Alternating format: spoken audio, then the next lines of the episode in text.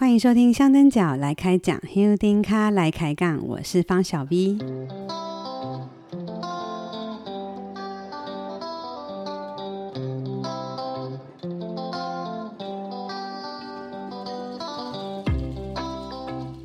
大家最近都还好吗？嗯，这阵子因为疫情的关系，我们的日常生活起了非常大的变化。嗯，也许你是只身在外的异乡游子。在别的城市工作生活，为了避免这个移动风险，已经好一阵子没有办法回去温暖的家。也许你必须居家办公，不得不调整工作的步调。又也许你家里有小孩，因为学校停课，你必须时时盯着小孩远端上课。结果你一边要工作，一边还要顾小孩，每天都面临崩溃边缘。因为我有很多朋友最近都啊、在抱怨这些事。又或许跟我一样，都是跟父母同住的单身照顾者。虽然我们没有照顾小孩的那种烦恼，可是我们有照顾爸妈的困扰，因为要时时叮咛他们啊，尽量不要外出，哦，不要这个，不要那个，要避免这些风险。但是至少我们都是幸福的，我们只要乖乖待在家就好。而那些在最前线、处在最险境的医护人员啊、警消人员啊、公务机关人员哦，还有垃圾清洁人员等等。嗯，还有一些因为疫情受到影响的弱势族群，甚至是街友，他们都比我们还要辛苦。前几天我跟我妈妈因为有一些小事有一点争吵，没办法，因为大家最近生活的那个空间都太紧密了，时间空间非常紧迫之下，难免会有一些摩擦。结果我们谈到一个话题的时候，彼此那种剑拔弩张的气氛，竟然瞬间冷却。那是什么呢？就是进香。我的母亲跟我说，我去静香不在家的那几天啊，她觉得真好，因为没有女儿在旁边啰嗦，然后念东念西，所以他们自由自在。我也说，我去静香的时候，只要呃在行前把各项准呃准准备工作做好。其他什么都不用烦恼，就照着妈祖的那个安排的时间，然后路线。饿了有东西吃，渴了有东西喝，一路上还有满满的爱、满满的能量加持。所以我真的觉得，能够去参加进香的人，真的是最幸福了。所以最近心烦气躁的时候，我就会翻出静香那时候拍的一些照片，或者回想静香时的一些有趣片段，这都是解决疫情郁闷的一个疗愈好方法。这也让我想到另外一件事，在今年静香结束后，有一位听友把他今年的静香心得寄给我，他说他不善言辞，不爱讲话，所以用文字来跟我分享。我收到的时候吓了一跳，因为竟然长达四千字。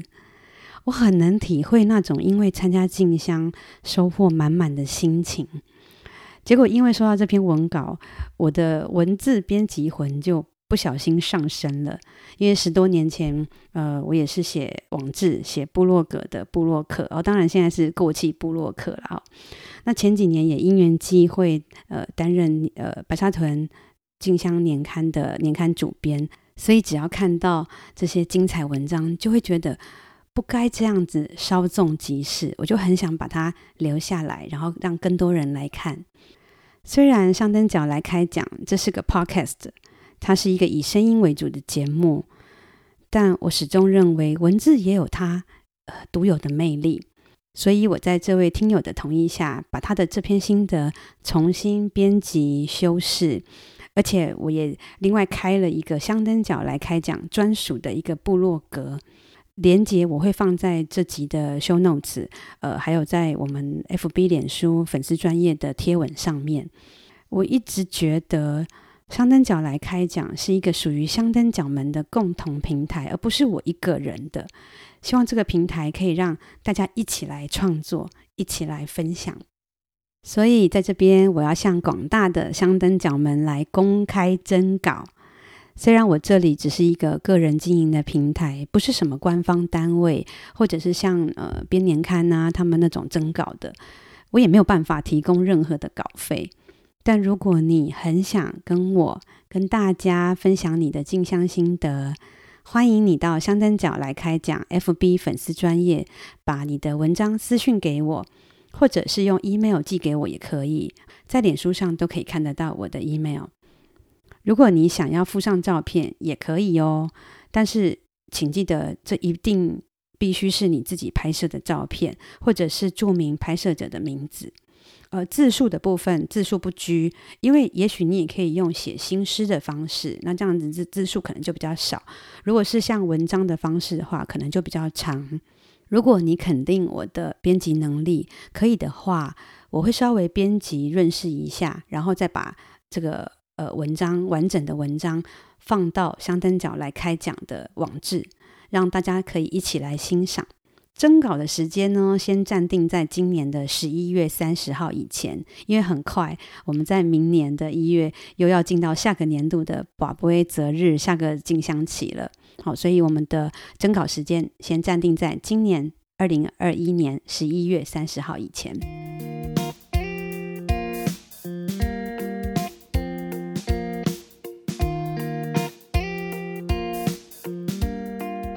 今天这集 Podcast，我就要来朗读这篇今年收到的静香心得，让我们一起来欣赏吧。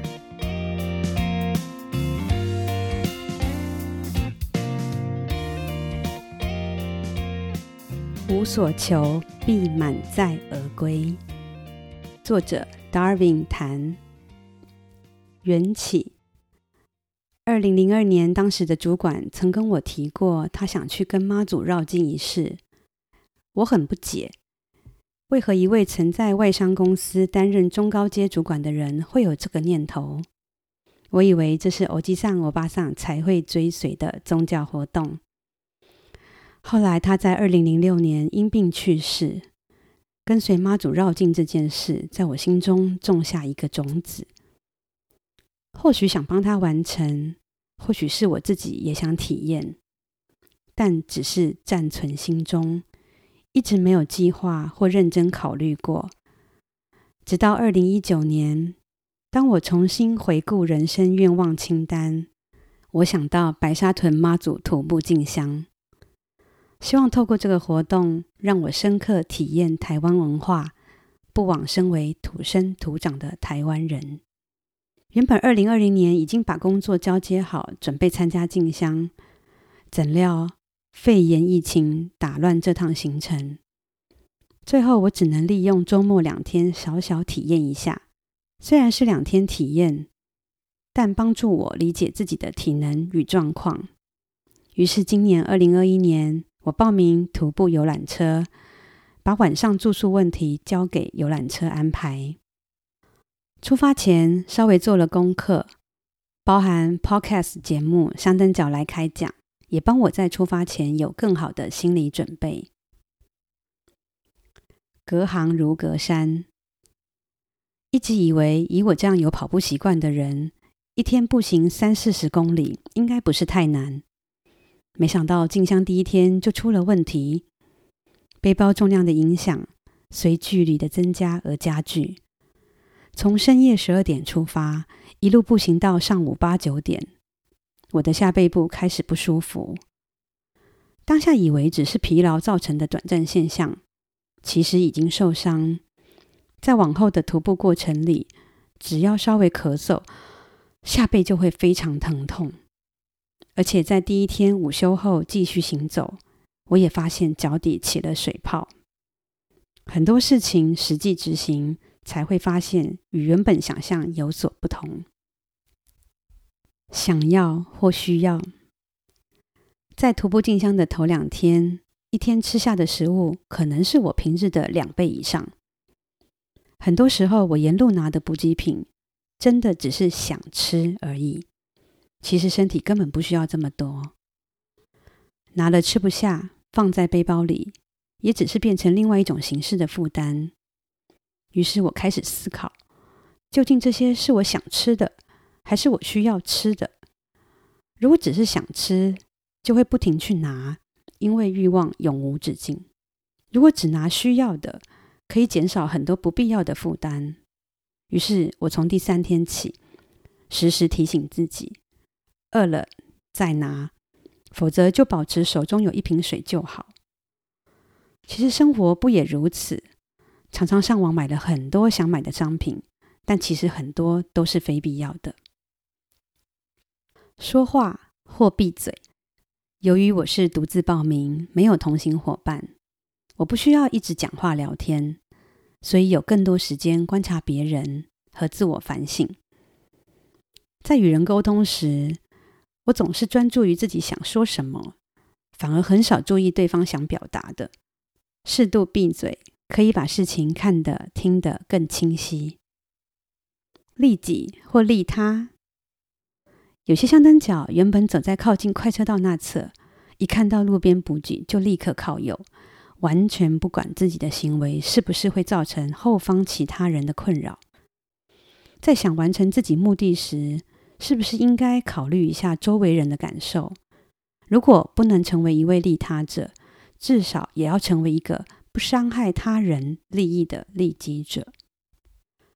刷存在感重要吗？在手机摄影功能突飞猛进的年代，透过 IG、Line、FB 分享自己生活，看来已经是稀松平常的事。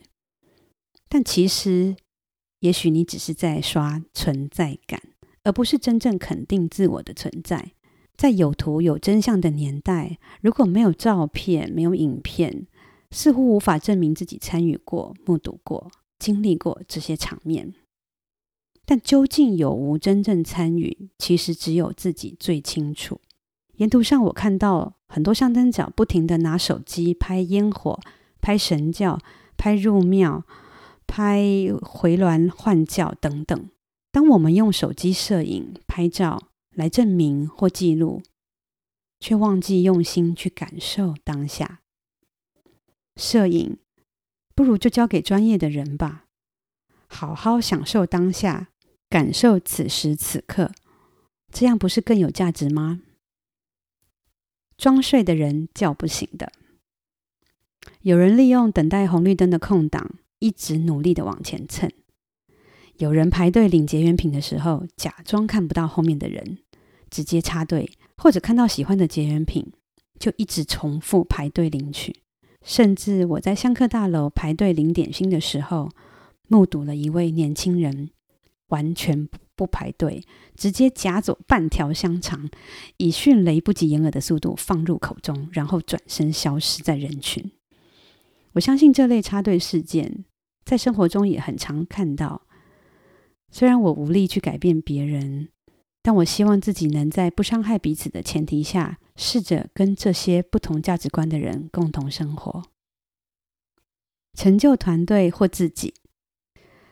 在游览车司机小姐安排当晚住宿时，有部分的同车团员要住旅社，有部分的人要住香客大楼。要住香客大楼的人必须等其他游览车的人凑足人数，才能够一起出发。就在这个时候，有一位同车原本要住香客大楼的大哥火气爆发了。他不愿意耗时等其他人，也不想去住旅社，于是 keep up 的不停抱怨。我认为团体活动就是这样，有时候你必须牺牲或放弃一些事，才能成就团队共同的事。只是谁牺牲谁受惠的差别。如果自己牺牲一点，能让团队更圆满。这样的牺牲就很值得。知其不可为而为之。在路上看到不少香灯脚，在前几天就因为受伤或者疲劳，出现掰咖行走的状况。我很想知道这样的坚持到底是为了什么？以他们这样的状况，很难走完全程。我在回程走到院里的时候，遇到一位医疗组的大哥。跟他聊起这个话题，这位大哥说：“这些人可能认为妈祖会保佑，会给他们神力，所以他们想要坚持下去。但这位大哥他也认为，神会保佑赐福给努力的人，但不会鼓励这种做出远超过自己能力的行为。人终究是人，要知道自己状况和能力范围。对于这种明知不可为而为之的行为，并不值得鼓励。我是认为，不妨可以跟自己比较，看今年是不是比去年进步，以这样的方式来挑战，而不是越级打怪，盲目追求徒步全程。吹哨者的勇气。进香第二天下午，经过彰化市区的时候，刚好是下班下课的交通尖峰期，妈祖所经之路交通大乱，神教后面人群蔓延了数公里。可能因为当时警力不足，也可能因为人潮实在太多了，在很多路口没有警察指挥交通，有时明明是红灯，好多香灯脚还是硬生生的闯过去。我不愿沉默，跳出来阻止那些闯红灯的人。当下的我。对于打扰彰化市区居民的日常感到抱歉。或许有人正要赴一场很重要的约会，或许有人要赶着回家，全被这一场突如其来的活动打乱日常。我认为宗教活动本是出于善意，但太多人加入的结果却造成他人不便。下一次我还是会挺身站出来，大声提醒大家要注意红灯。跟随妈祖进香，让我看见自己。在这一段跟随妈祖进香的旅程，就像一面镜子，照见真实的我。那是一个贪心的我。头几天看到沿途补给，只要喜欢我都拿，直到最后我才学会约束自己。那是一个随性的我，偶尔走在前面，感受路线不确定的忐忑心情。偶尔走在头旗后方，体验着被轿子追上、被迫奔跑的感受；偶尔在轿子后面欣赏前方的灿烂烟火；偶尔落后查看手机的 GPS，赞叹蔓延三公里的人龙。那是一个爱生气的我，在进香队伍看见各种乱象，忍不住就发了脾气。这段旅程要我学着尊重、包容不同的价值观。那是一个固执的我，在回程急行军的路上，一直为了追赶，把自己搞得疲累不堪。其实可以轻松自在一点，跟随妈祖怎么走，我一定能跟上，只是时间早晚而已。今年是我第一次完成全程徒步进香，希望日后自己也能转换角色，成为这场活动的助力者、成就者，让这场活动能够更圆满。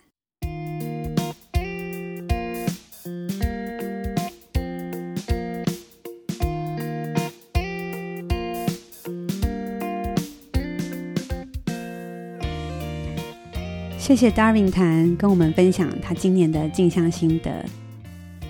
最近因为同步也把 Podcast 节目放到 YouTube 了，所以在 YouTube 的留言地方都可以看到听友们最直接的回馈。谢谢大家。